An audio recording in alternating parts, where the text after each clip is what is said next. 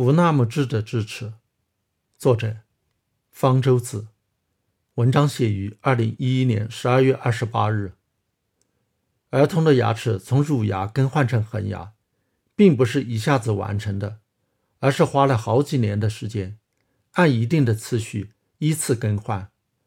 在大约六岁时，第一对臼齿长了出来，而在十二岁左右，第二对臼齿才长出来。第三对臼齿在十岁时开始形成，通常要等到十七到二十五岁才长出来。这时已进入了有智慧的成年，所以古罗马人把它们称为智齿。我每次去洗牙，医生总会建议我考虑拔掉智齿，特别是一颗没有完全长出来的智齿。在牙医看来，智齿就像阑尾一样，不仅没有用。而且会带来种种麻烦，恨不得人人都不长智齿。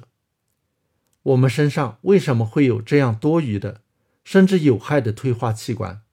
难道是为了给我们带来一点痛苦，考验我们的意志，或者是为了牙医增加一些收入？当然都不是。这是因为它曾经对我们的祖先是有用的，甚至对生存是必不可少的。而且在那个时候，每个人的智齿都是完全正常的长出来的。这要一直追溯到大约一百万年前，我们的祖先吃的是没有经过任何加工、粗的不能再粗的粗粮，例如植物的根、叶子、坚果和生肉。这就要求牙齿有强大的撕咬、咀嚼能力，而且耐磨损。特别是在没有任何牙齿保护措施的时代。多一对牙齿，也就多了一重保障。因此，我们的祖先和其他猿猴一样，长着三对臼齿，而且也和猿猴一样，有着宽大的上下巴，可以轻松地容纳所有这些牙齿。随着人类的进化，大脑变得越来越大，相应的，上下巴变得越来越短，口腔空间也小了，要容纳下所有的三十二颗牙齿。变得困难了。差不多这个时候，人类已聪明的学会使用火，火的使用彻底的改变了人类的饮食习惯。煮熟的食物更容易撕咬、咀嚼。餐具的发明进一步降低了牙齿的重要性。事实上，只要精心烹饪，一颗牙齿都没有也是可以活下去的，虽然活得不那么舒服。不管怎样，没有最后一对臼齿。也无所谓了，而上下巴的空间也不容易容纳下智齿，这时不长智齿反而有利于生存。有一部分的人，大约占人口的百分之三十五，的确根本就不长智齿，这可能和一个叫做 PAX 九的基因的突变有关，是进化的结果。但是为什么没有进化到所有的人都不长智齿呢？这是因为。长智齿时，人已经到了生育年龄，能够留下后代。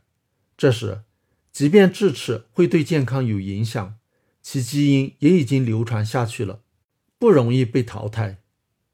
所以，大部分人仍然要忍受长智齿的痛苦。智齿很容易长歪，甚至横着长，就可能影响到其他牙齿排列和使用。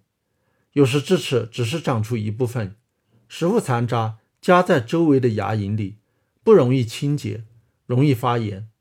没有人能够预测智齿什么时候会出现问题，或者破坏其他牙齿。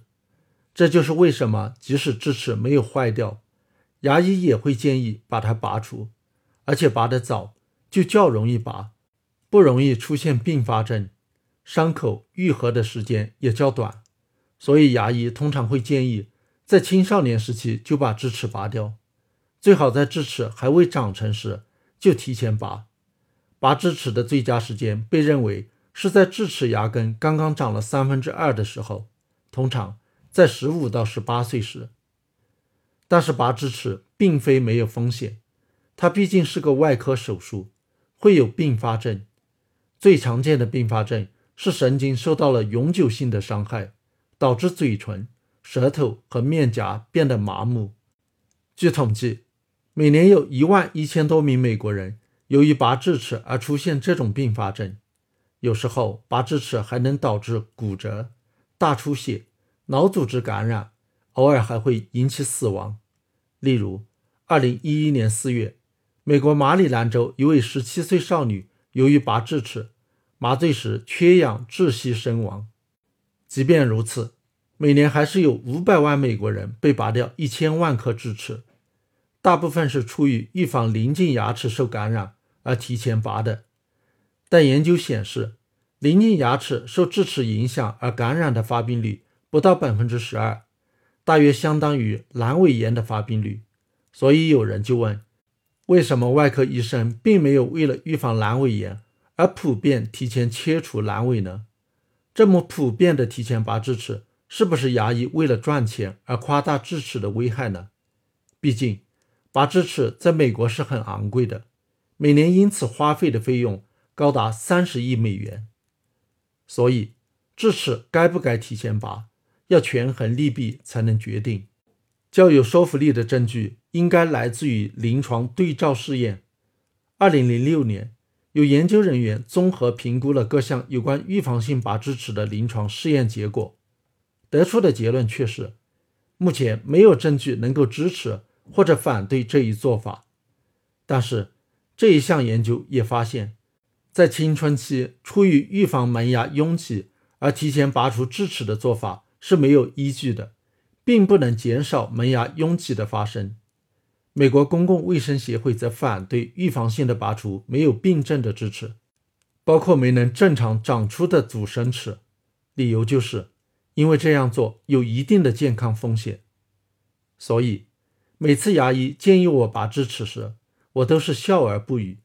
特别是随着年龄的增长，拔智齿的风险越来越大，就更要拖延下去，直到不幸出现了病症，非拔不可。